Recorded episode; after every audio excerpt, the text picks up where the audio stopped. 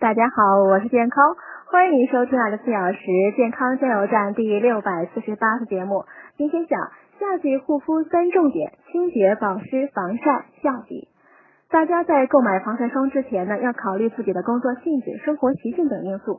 比如长期在室内办公的女性呢，SPF 十五的系数基本是够的。常在外面奔波呢，最好选择 SPF 二十以上。户外运动时呢，防晒系数必须提升至 SPF 三十甚至更高。涂防晒霜呢，要在护肤品之后涂，顺序别弄反了。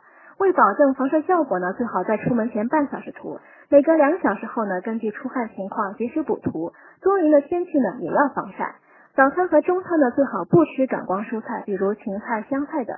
上午十点到下午四点，太阳的紫外线呢最强，应避免或减少外出。不得已外出时呢，除了涂抹适当厚度的防晒霜外呢，还可用遮阳伞、太阳帽、太阳镜、防晒服等辅助防晒。